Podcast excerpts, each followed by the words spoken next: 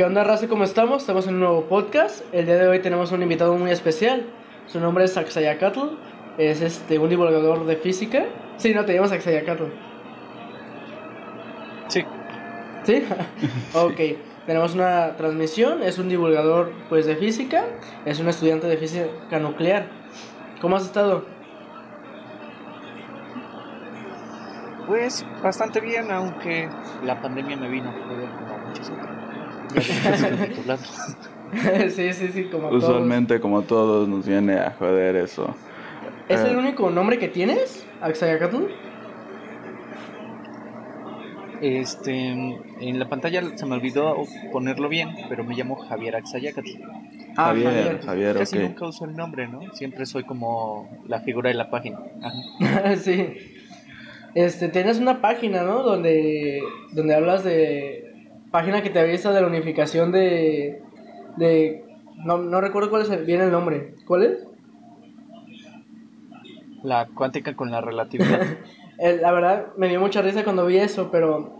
¿Nos quieres explicar un poco de, de qué trata eso, ese rollo? Bueno, todo empieza con la ciencia de los memes, una página pues, prácticamente entera de memes sobre física. Sí. Pero eso fue cuando yo iba más o menos en segundo semestre. Con un compañero se Mm. nos ocurrió hacer una página de memes porque pues, nos gustaban nuestras ideas. Entonces, eh, perdón. Entonces él crea la página y eventualmente yo hago una para ver qué tanto pegaba de ese tipo de página que te avisa de tal. Entonces yo hago la página que te avisa de la unificación, la original, porque esta que tú conoces es la segunda. ¿Sí? La original valió porque yo ponía un montón de cosas inapropiadas en Facebook y me quitó el alcance y prácticamente está eliminada. Te baneó. Entonces dije, Te la verdad me gustó la comunidad, exactamente me banearon, me gustó la comunidad que se creó y empecé a hacer una nueva, pero ya enfocada a hacer divulgación, memes de la unificación y a mm, molestar pseudociencias, para que te diga otra cosa, es lo que hacemos. Sí. Entonces, este, en- ahí es donde terminamos.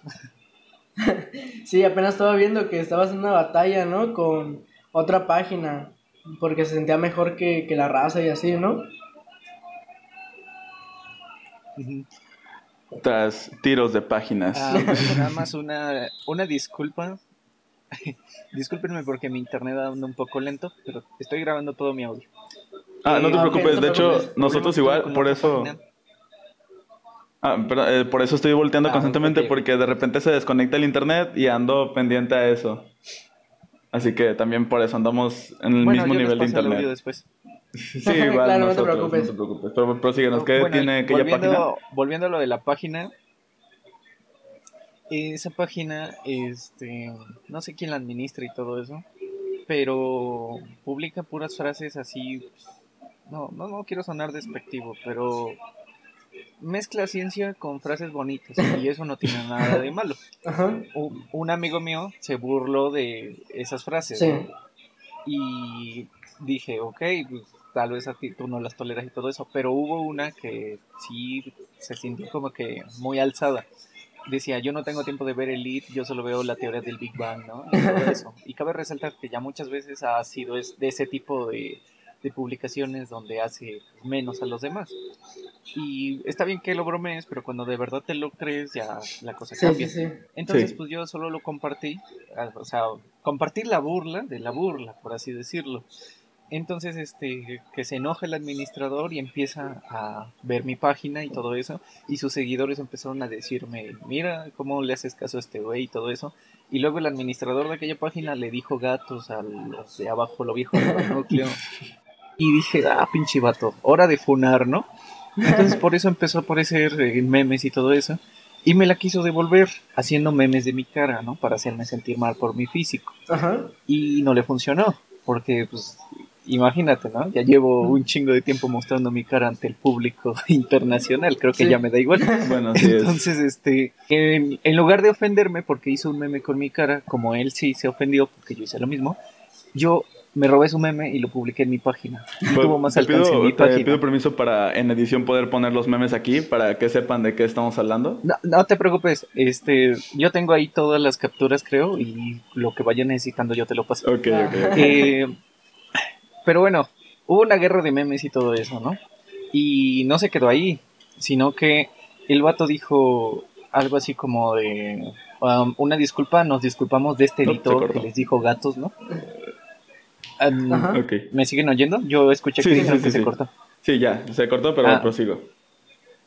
En la página dijo, eh, nos disculpamos por este editor y ya lo sacamos, ¿no? y era el Y mismo, ¿no? Por lo ya que todo bien. Sí, sí. Yo le dije, pues yo publiqué ahí, ¿no? Como que pues les recomiendo esta página, no me cae bien el editor, pero sé que comparten cosas útiles, ¿no? Y el, ese güey va a su Instagram y alguien de mis seguidores lo seguía en Instagram. Entonces ahí pone cómo engañar a un pendejo. Y pone la captura donde él mismo hizo la publicación de que se deslindaban de ese editor. Básicamente le mintió a sus seguidores diciendo que, Que se había sacado que se disculpaba cuando en realidad no era cierto. Exactamente. Sí, pues al final Y sigue siendo el mismo el trató que engañar y me mandaron las capturas. Porque él es el dueño de esa página. Entonces, este, pues tómala, ¿no? Que lo evidencio en mi página y que le empiezan a comentar y empezó a banear a un montón de gente en su página, ¿no? Y en la mía, pues riéndonos y todo eso. y le seguimos el juego y todo eso. Ya creí como que ya todo había pasado cuando me envían otra captura de su perfil de Facebook personal diciendo que incitaba a que tiraran la ciencia de los memes. Literal, pedía reportes masivos y ya tenía un buen de gente. Entonces se la devolví, pero no dije vayan a reportarlo. Primero publiqué la evidencia y mucha gente lo reportó sin que yo se lo pidiera. Sí. Después sí se la devolví. En mi otra página de la unificación, ahí sí dije vayan a reportarlo por... Ya saben, ¿no? ¿Cuántas páginas tienes? Entonces, Tú, di- este... tú no te guardes bueno. las groserías, tú dilo. eh. ¿Tres páginas? Tres. Bestia. tres páginas, por así decirlo. Eh, el, al- si quieren, luego les cuento de eso. Sí. Pero el caso es que en la de la unificación, que es con quien donde tengo más interacción con los seguidores, ahí fue donde les dije, vayan a reportar este y fueron a reportarlo. Y se la devolvieron, le quitaron un montón de alcance, le pusieron opiniones negativas. Y yo no le pedí que pusieran opiniones negativas, ellos pusieron lo que quisieron y lo que vieron. Entonces, pues, justicia, ¿no? Como diría el viejito de Harry Potter, el padrastro. Entonces, este, pues ya, ¿no? Él terminó perjudicado, evidenciado como mentiroso, como hipócrita y todo eso. Sí. Y yo hice comentarios que podrías pensar que son homofóbicos, pero pues no lo eran, solo era un chiste. Sí, sí, sí. Pero resultó que creo que ese vato sí entra en ese ámbito. O sea que sí. Entonces, ahí sí. Oh, ya. O sea que, que era broma, pero resultó literal. No era mi intención burlarme literalmente de eso. Es broma entre nosotros que ya sabemos que no somos lo que Pues sí somos, ¿no? pero Pero resultó que sí. Resultó que Y sí era la, trató de desviar la atención diciendo una página de ciencia que habla de cosas homofóbicas, ¿no? Eh, ese tipo, ¿no? Progre y todo eso, aliade. Y ya, igualmente al final se dio cuenta que pues todo lo que hacía yo se la regresaba al doble y eliminó todo su contenido. Y ya no quedó evidencia de eso. Pero el vato cuando incitó a que me reportaran compartió una de mis publicaciones. Ajá. Entonces hice exactamente lo mismo. Eliminé todo lo que publiqué y ya no tenía forma de decirle a la gente que, que yo había hecho algo malo, ¿no? claro. Sí. Ahora, no digo que él- eh, se borró todo. Quiero decir que eliminé las publicaciones que él estaba compartiendo para que la gente no supiera a qué página se refería. Y como él había eliminado todo, ya no tenía forma de Oh, ya. comprobar nada. Así, así evité que siguieran reportando la ciencia de los memes. Ante Facebook quité toda la evidencia de que había hecho algo malo, pero él no pudo hacer lo mismo al respecto, porque sí le bajaron. Sí. Pasó de tener creo como cinco estrellas a cero, tanto que tuvo que quitar las opiniones. Chale. Y, pero bueno, eh, se volvió más personal, no por mi foto, porque pues, yo sabía lo que me metía, ¿no? Sí, sí, sí. Pero cuando dijo voy a tirar la ciencia de los memes, dije, ah, no, yo no, no me cae bien tu página, pero yo no estoy diciendo que la tiren. Entonces, por eso empezó. Eh, eventualmente se deslindó y al día siguiente empezó a publicar cosas de pura divulgación de estos son las personas de la página y fingió que no pasó nada, ¿no? Y bueno, después hizo otra publicación diciendo que los que se sienten superiores y todo eso, y resultó que él se sentía superior en otra y otra vez lo Sí, evidenciaron. lo que, que vi, ¿no? Que se creía desastre. que... En una publicación yo vi que decía que los de la UNAM eran pendejos y madres así, ¿no? Algo así, pero bueno, eh, no, no puedo decir nada al respecto. No me cae bien, pero también es cierto que acerca a otro sector distinto de la gente a la ciencia. Claro. Y por mucho que me caiga mal, creo que eso es algo bueno. O sea, no, no, no voy a decir que me gustaría que así fuera todo, pero al fin y al cabo sirve. Y por eso ahí lo voy a dejar en paz, ¿no? Tú dices que, que he visto videos de divulgación científica que has subido. Apenas estaba viendo uno de lo de Chernobyl, de México, que la raza pensaba Mm. que iba a pasar lo mismo que en Chernobyl, aquí mismo. ¿Tú crees? ¿Dónde? ¿Cuándo? No, o sea, es que hay reactores nucleares en México. Ah, sí, sí, sí. En todas partes del mundo hay reactores. Y, este, y la raza se empezó a sacar de onda con lo de Chernobyl, que iba a pasar lo mismo. ¿Sabes? Ay, perdón, creo que moví el micro y se debe haber escuchado el golpecito, pero ¿sabes eh, qué pasó aquí en Manzanillo? No te preocupes. Hace unos años, cuando encendieron la termoeléctrica. No, la verdad no. eh, bueno, cuando encendieron la aquí tenemos una termoeléctrica que alimenta. Lo curioso es que alimenta un chingo de ciudades menos a Manzanillo. Nosotros recibimos alimentación de otro lugar. Pero lo que pasa es que cuando encendieron la termoeléctrica ya por los años 60, 70, no estoy muy seguro en qué año fue, la verdad, igual me equivoco en el año. Pero lo que sí estoy seguro, que siempre me lo cuentan mis, abuelos, es que cuando la encendieron prendió la, una flama, porque pues antes utilizaba combustible. Y cuando prendió la flama, toda la gente de Manzanillo, lo que era Manzanillo antes que nada más era la zona centro, eh, se asustó y empezó a correr porque pensó de que esa flama significaba de que iba a, explo- de que iba a explotar todo Manzanillo. Sí, es que No, la raza se, se asusta con, con muchas cosas. Por ejemplo, con lo que pasó con lo de 5G. Uh, Que, que la raza se iba a llenar de radiación. Lo cual, pues no. Es que hay muchas veces de que la gente no está informada al 100% de las cosas.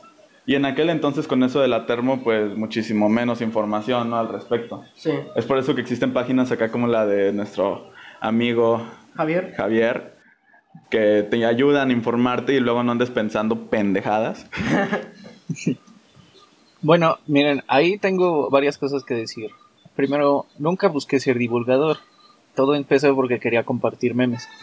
Eventualmente Como fui todos. compartiendo información y pues ya no me puede detener, ¿no? O sea, es algo útil y. Claro. me sentiría mal si lo dejo porque siento que puedo aportar si sigo haciéndolo.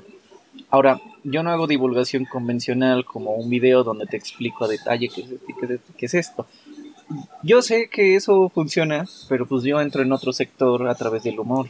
Sí. y claro. no le tiene que gustar a todo el mundo, solo tiene que funcionar. Entonces, este, volviendo al tema de la radiación y todo eso, como Chernobyl que me preguntabas, pues hay un montón de cosas que no se saben y creo que el principal problema es lo que vemos en la televisión, en las películas. Hablo de esto porque yo no toda la vida he sido físico.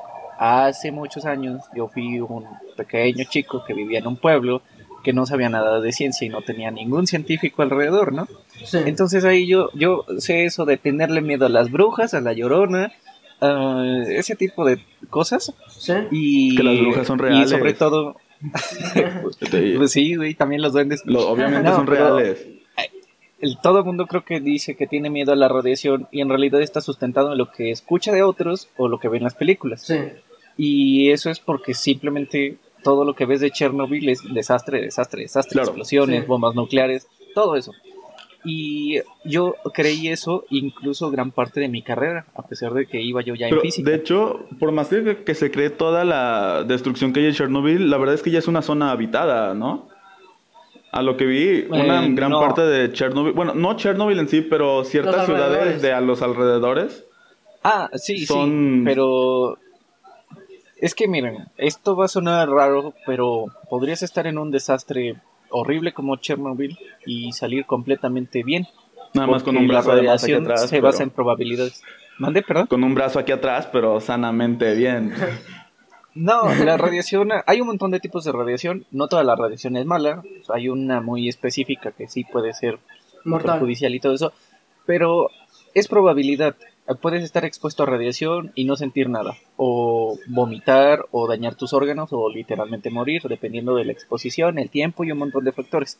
Pero es puramente probabilidad, lo que indica que, aunque sea mínima, existe la probabilidad de alguien que entre a Chernobyl, camine, coma ahí y no le pase nada. Eh, yo diría que es prácticamente imposible, pero matemáticamente es posible. y eh, regresando a lo de la radiación, mm, creo que todo el mundo le tiene miedo a la radiación y no sabe qué es. Sí. Y no es algo muy fácil de decir. Eh, si yo te digo la definición sería algo más o menos como la forma de transmitir energía a través de ondas o partículas y eso sigue sin ser algo que suene bien. La forma más sencilla de decírtelo es hay partículas pequeñas que te desmadran los átomos y a eso le vamos a llamar radiación. y hay partículas que no necesariamente te desmadran los átomos y también es radiación. Eso es la transmisión de energía, pero las que sí te desmadran los átomos y por ende el ADN y los órganos y todo lo que conoces, es la peligrosa y a la que hay que tener miedo. Y es la que no utilizamos nunca, como en los teléfonos, como en el Wi-Fi. Eso no está por ahí así solo porque sí. Eso lo vas a encontrar en el universo muy, muy lejano, en el sol tal vez, en cosas muy específicas que raramente vamos a estar expuestos. Lo que, a lo que sí estamos expuestos es a la luz. Eso es radiación, pero no peligrosa. Convivimos con eso todo el tiempo. De hecho, convivimos con radiación casi cada minuto de nuestra vida. El microondas produce radiación, nuestro teléfono produce radiación. Aunque es mínima, eh, pero Exactamente. produce cierto alcance de radiación. De hecho, ese tipo de radiación como la de los teléfonos es este es imposible que te dañe por sus propiedades físicas. Esto es infrarrojo.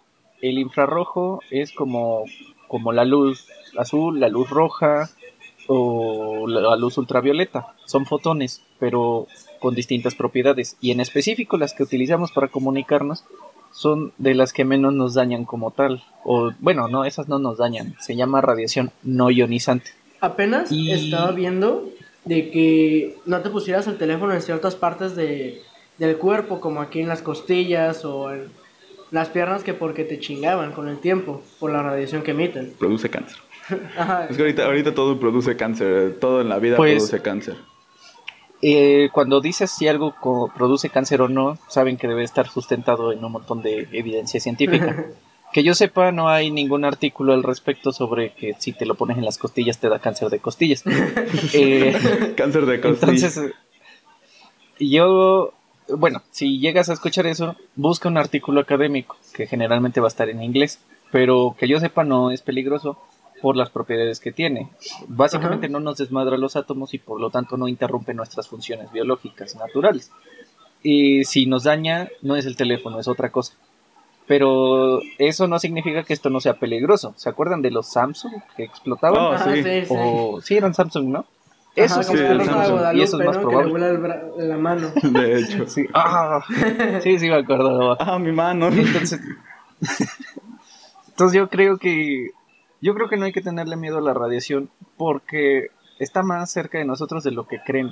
Todo el mundo piensa bombas nucleares o plantas nucleares. Pero, por ejemplo, en España recientemente vi que tratan con radiación a las fresas para que maten las bacterias. A la fresa no le hace nada, pero tú la puedes consumir ya sin bacterias. ¿Y sin radiación? Y sin radiación, exactamente. Eh, usa radiación para que se mueran las bacterias y te dure más tiempo congelado. Bueno, no congelado, frío, ¿no? Si no le echas radiación, el, va a empezar a salirle el hongo blanco y todo eso mm. y ya va a ser imposible comértela como a, los 20 días. Pero es a lo que volvemos de inicio, ¿no? Al final de cuentas terminamos conviviendo con radiación en todo momento de nuestra vida. Ah, se cayó el teléfono. Ajá. Ajá. Ah, ok, ya, ya resolvimos lo del teléfono, se andaba cayendo. Ah, terminamos volviendo a lo mismo que es convivir con radiación en cada parte de nuestra, pues en nuestra vida diaria, ya se vuelve algo normal, algo habitual, pero que lamentablemente la gente no está informada o no tiene el conocimiento para saber que en realidad todo está compuesto de, cierto, de cierta radiación. Bueno, la mayor parte de las cosas tiene cierta radiación. Como que se cortó un poquito al final, perdón. Ah, ok, perdón. Ah, te decía de que al final de cuentas de, terminamos conviviendo todo, todos con radiación, pero no estamos, no tenemos el conocimiento como para saber qué cosas tienen radiación y, qué y sobre todo qué tipo de radiación es que no nos afecta a nosotros. Pues mira, yo creo que es totalmente cierto, no conocemos todo lo que deberíamos. Yo les decía que fue hasta que yo me metí a la carrera cuando me obligaron a estudiar física nuclear y a fuerzas tuve que aprender. Por gusto no pasó, pero pasó, ¿no? Y Sí. por eso después dije, he estado haciendo esto mal toda mi vida, ahora lo voy a hacer bien. Entonces, este, pues, ¿qué les digo? La radiación está por todos lados, aunque no nos guste. Sí. Y le tenemos miedo a lo que no deberíamos y a lo que deberíamos tenerle miedo, no le tenemos miedo. Claro. Porque les voy a contar algo curioso. No sé si me lo había preguntado este cuate por chat, pero se pierden Este fuentes nucleares en el país, ¿no? ¿Mande? Se eh, pierden fuentes nucleares en el país. Bueno, si tú no me lo preguntaste, alguien más me lo preguntó. Sí, sí, es bueno, es bueno hablarlo. Se pierden fuentes nucleares. em, ¿Y qué, para qué? ¿Por qué hay fuentes nucleares y todo eso? Se usan más en el ámbito de la medicina, por ejemplo. Crean radioisótopos nucleares como tratamientos para el cáncer o para encontrar cosas, ¿no? Exacto. De hecho, es lo que vi, que para tratar el cáncer se usa, pues, radiación, ¿no? De hecho, las de hecho, quimioterapias son quimioterapias radiación. son radiación Por eso es que el cuerpo queda tan débil al final de, de todo ese proceso de quimioterapia hay que- por hay la que aclarar- cantidad de... que que yo sepa son quimioterapias y radioterapias dos tratamientos distintos ¿Ah, sí? Mm, según tengo entendido la quimioterapia es la que se mete con los ciclos celulares y termina matando las células eh, pues, adecuadamente. Y la radioterapia es tal cual lo que estaban pensando de usar elementos radioactivos para matar las células dañinas. Y eso es más común de lo que parece. Pero pues la gente no sabe todo eso. Solo se queda con la con la noticia de que se robaron la fuente nuclear y y ha habido casos donde se roban la fuente nuclear, la dejan ahí desperdigada y alguien va a abrir porque cree que es un tesoro y termina matándose por abrir esa fuente de radiación nuclear. Pasa. De hecho, Ha hace pasado. tiempo en México hecho- pasó, ¿verdad? Que este un caso, no me acuerdo cómo se llama, que abrieron una como un cofre, no me acuerdo qué pasó, pero el chiste es que se murieron los chavos. ¿Por radiación? Ajá. Sí. Bueno, e- No ese caso sí es el mismo. Sí es el mismo que creo que estoy pensando. Eh, se robaron una camioneta y resultó que tenía una fuente nuclear. Oh, ya- ¿Por ya, qué se robaron la camioneta? Porque era nueva. Y la fuente nuclear vieron algo raro y pues la tiraron, ¿no? Sí. No sé, chatarrería en un arenal, lo que sea. Claro. Alguien más que no tuvo nada que ver con el robo llega, cree que es un tesoro, lo abre y no encuentra nada, pero deja expuesto el material radiactivo, se contamina de radiación de una cantidad, cantidad muy considerable y eventualmente murió, y creo que a la semana, no me acuerdo. Y los ladrones, eh, bueno, como fue una noticia, ¿no? De se robaron la fuente radiactiva y etcétera, y se murió gente, o sea, los ladrones le ent- les entró miedo y se entregaron a las autoridades por el miedo que tenían Sí, a la radiación. sí, sí. Imagínense que ustedes son ladrones y roban una fuente radioactiva y luego se entregan. ¿Saben qué pasó? Que si hubieran sabido un poquito de física nuclear, se robaban la fuente radioactiva y ya, la dejaban por ahí. Pero no, como no sabían de nada de energía nuclear, se entregaron y pues ya ahora sufren una condena, ¿no? Que pues, hasta podría ser por Sí. terrorismo. Por Ahora, el tipo pro- de ahora cosas. de los que nos escuchen, Incluso seguramente a- a esos que, que robe una. De hecho, hace mucho tiempo yo había escuchado un caso de la leche radioactiva en los 80 de México. ¿No, La leche radioactiva. ¿no la llegaste a escuchar? Ah, sí. Sí, sí, lo llegué a escuchar. eh, no estoy muy seguro, pero Sí, de es lo que pasó con Chernobyl, pues le, le llegó a otros países. Y en uno de esos otros países se producía leche y la leche no la quisieron en otros lados y México dijo, véngase, yo sí la quiero por barata y corrupto, ¿no? Entonces, Sí. este, le dieron leche a la población y la leche estaba contaminada con elementos, con radio De hecho, muchos radioisótopos radioactivos. Permíteme tantito. Voy No a hacer estoy algo para seguro de eso. mi internet. Mientras te dejo aquí de rápido con Arad. Y yo vuelvo en menos de un minuto. Aguántame. Sale. Sí. El, el caso de eso es que sí le dieron la leche radioactiva, pero creo que no se tienen estimaciones de si sí murió gente o no por eso.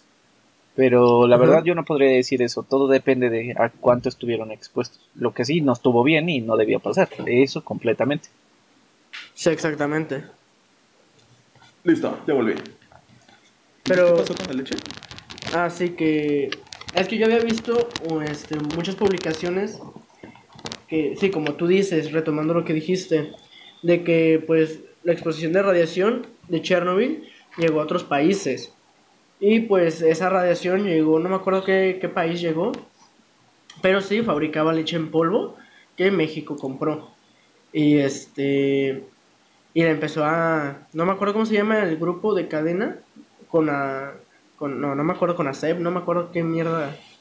De. Íbamos de a grupo tener era. bebés radioactivos. Ajá, pero empezaron a exportar la leche en los grupos bajos. Y pues muchos niños les enfermaron de cáncer y, y todo ese pedo y pues se murió. Eh, iban a ser bebés radioactivos, de metahumanos. Metahumanos. No manches. Ojalá y nos diera poderes la radiación. No, pero no. Está- estaría chido, ¿no? Que Ah, esas pues sí, creencias que vemos en la ciencia todo eso. ficción fueran reales, de que la radiación diera superpoderes o cosas así. Estaría más interesante. Pues hay muchas cosas. Hay, hay muchas cosas que serían geniales, pero la ciencia real que ya se puede hacer y la ciencia ficción a veces no están tan alejadas. Solo que, perdón, ah, digamos que falta presupuesto.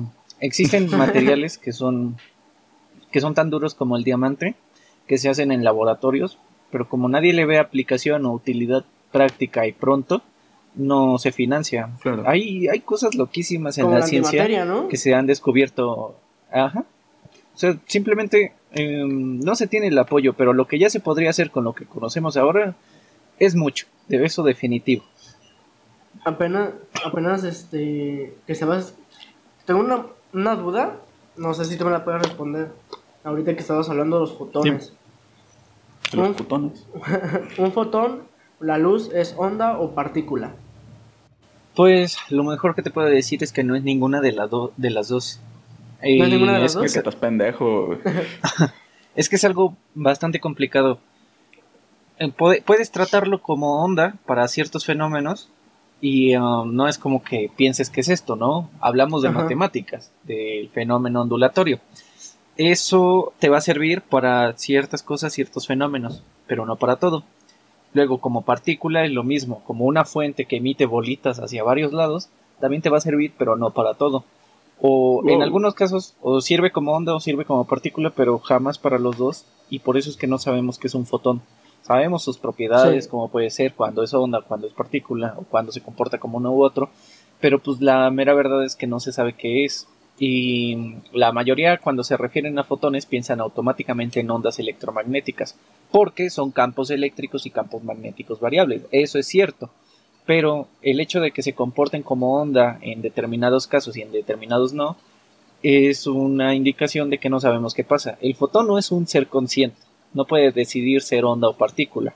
Por eso es que no sabemos qué es. Si supiéramos que tiene conciencia, entonces diríamos, pues el culero elige ser, o- eh, elige ser onda o partícula. Pero la realidad es que medianamente lo podemos describir, pero no se sabe a ciencia cierta qué es. Hay teorías que te aseguran y todo eso, pero nunca se llega a nada. No, no hay una respuesta concreta actual Siempre se llega a lo que mismo. satisfaga. Ajá, exacto. Vaya.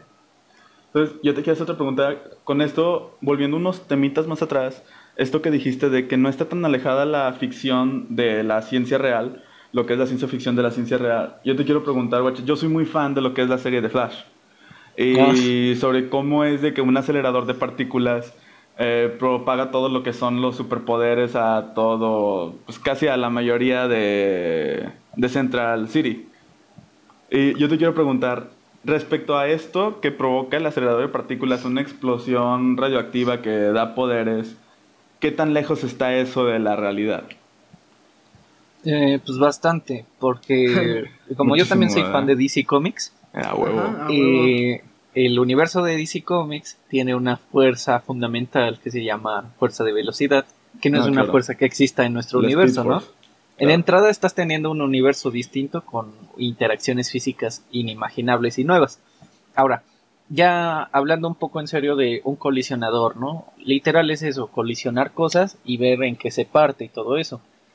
Y ya, básicamente, tú lo que puedes hacer es detectar esa- esos residuos, ¿no? ¿Qué fue esto que se partió? ¿Qué fue aquello? ¿Qué fue aquello? ¿Qué fue aquello? Y puede que te llegue a algunos otros materiales, pero no va a ser mayor interacción. Para crear superpoderes implica un montón de cosas de la física, ¿no? En la vida real solo estás partiendo cosas y te proteges de algo que pueda ser dañino. Si no es dañino, no te hace nada, no te va a mejorar. Pero si es dañino, sí te va a chingar, básicamente. Claro. Y eh, en la serie de Flash es diferente. Hay un colisionador de partículas, entra en juego esta nueva fuerza fundamental y termina creando distintas interacciones que le dan superpoderes a la gente. En la vida real no, solo estás partiendo cosas, solo estás rompiendo cosas y analizándolo. ¿Qué pasaría si tú estás dentro del CERN? Um, depende que nos qué es lo que di esté que sí. Ah, colisionando. el CERN es el colisionador de hadrones del, Eh, de Ginebra.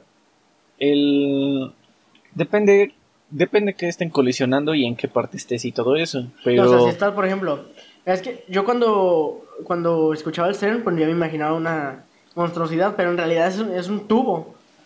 sí Es un tubo, o sea, pero imaginemos, tenemos un ser gigante donde cabe una persona dentro de donde se colisionan las partículas. Si tú vas caminando, no sé, dentro del ser, no sé, arreglando algo, una tubería por dentro, no sé, y de repente por error se llega a prender, ¿qué te pasaría? ¿Te desintegrarías por la colisión de partículas? Um, a ver esto se los digo pero edítenlo porque si es información falsa no me gustaría que se lo que lo Ok, divulguen ok, ok, esto queda para nosotros. Pero creo que sí ha pasado algo así ah bueno dale Eh, si hubiera una persona, depende que haya en el colisionador, ¿no? De entrada hay un montón de factores de seguridad que creo que impedirían que se active con una persona ahí. Sí. Pero si al fin y al cabo ah, pasa todo lo malo que puede pasar, habría en juego partículas a grandes velocidades que pueden considerarse como radiación. O que si bien no son radiación, indirectamente van a provocar problemas en tus átomos y partículas a través de radiación indirecta, por así decirlo. Como Claro. los neutrones a veces generan otro tipo de radiación. Si te metes ahí y hay un montón de partículas pesadas a grandes velocidades, vas a tener problemas sí o sí de un montón. Ya todo depende de qué son las partículas, a qué velocidades, qué es el experimento, a cuánto te viste expuesto. Hay un montón de cosas, pero yo diría que no lo hagan. Puede que sea seguro dependiendo qué es lo que esté pasando, pero no, definitivamente esos son de los tipos de retos de TikTok que nunca hay que hacer. Ahorita, Nos van a escuchar y aquí graba 24 horas dentro del colisionador. Sale mal. Sale mal. Apenas en el CERN descubrieron una partícula muy increíble. O no sé si, si sea o no. Por lo que vi, por lo que vi en, en revistas así, puede que sea el bosón de Higgs, la partícula de Dios. Particular. Ah, bueno, eso ya se descubrió hace varios años. No, pero realmente El bosón de sí es Higgs. el bosón. No, pero o sea, hasta donde sé, este, o se descubrió en el 2015, ¿no? Ajá, por ahí así. Ajá. ¿Realmente crees que sea el bosón de Higgs o una partícula parecida?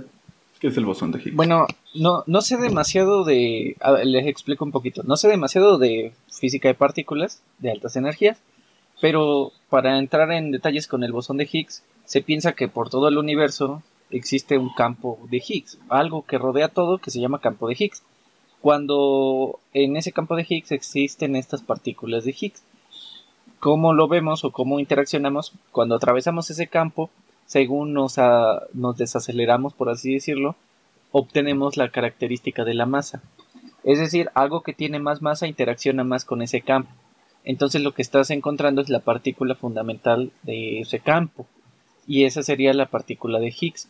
Cuando haces cosas de colisionadores, no encuentras literalmente una imagen en Full HD de lo que se encontró, porque ya es imposible verlo a esas escalas. Se encuentran mediciones que se ajustan a teorías y a predicciones y todo eso. Sí. Y al fin y al cabo, por ser algo que no controlas al 100%, hay probabilidades. Obtienes un número y eso vas a ver qué probabilidad hay de que sea este fenómeno o aquel o aquel o aquel. Y eso es lo que se hace a través de la estadística ahí. Y encontraron que sí o sí algunos debían ser bosones de Higgs. No hay otra explicación. Yo, yo creo que sí tiene mucho sentido. Y tal cual ya lo encontraron.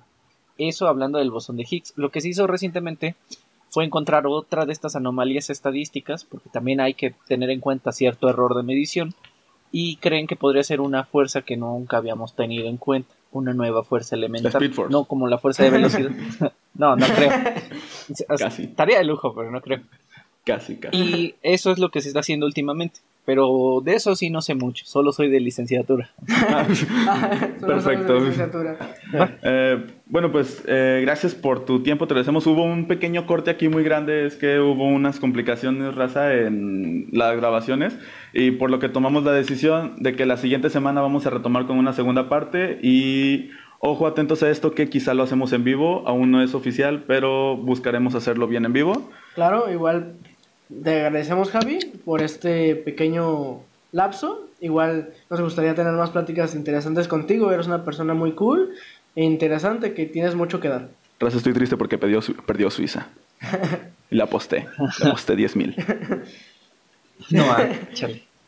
casi. Pero bueno, Bueno, pues este, igual les agradezco, ya saben que yo, pues yo le entro a todo esto porque a mí también me dieron un chingo de oportunidades y fue muy chido. Eventualmente supongo que me aburrí, pero ustedes sigan adelante. Vale, muchas gracias Muchas por gracias, tu apoyo Javi. y consejos y éxito y nos vemos la siguiente semana contigo y también pues con la raza. No se le olvide para la raza, tenemos eh, con una cervecería, el nombre ah, de la sí, cervecería. este lunes. Eh, sí, el lunes. Sí, el tenemos lunes, una precisamente. entrevista importante. Iremos a visitar al municipio de Colima. Nuestro primer viaje. Nuestro primer viaje. Colima, una nueva cervecería que acaba de abrir, cervecería Antagonía, con una cerveza muy rica de marihuana. Está deliciosa. Va- vamos a ver cómo se hace, a ver si nos, a ver si no nos, si nos pasan la receta o nos pasan el toque, pero al- con algo tenemos que salir de ahí, así que raza estén muy atentos a esto y también a lo que se venga. Quizá tenemos una colaboración con lo que es Umbrox, así que muy atentos a lo que se viene y nos vemos Muchas hasta la gracias próxima. y hasta luego. Simultáneo.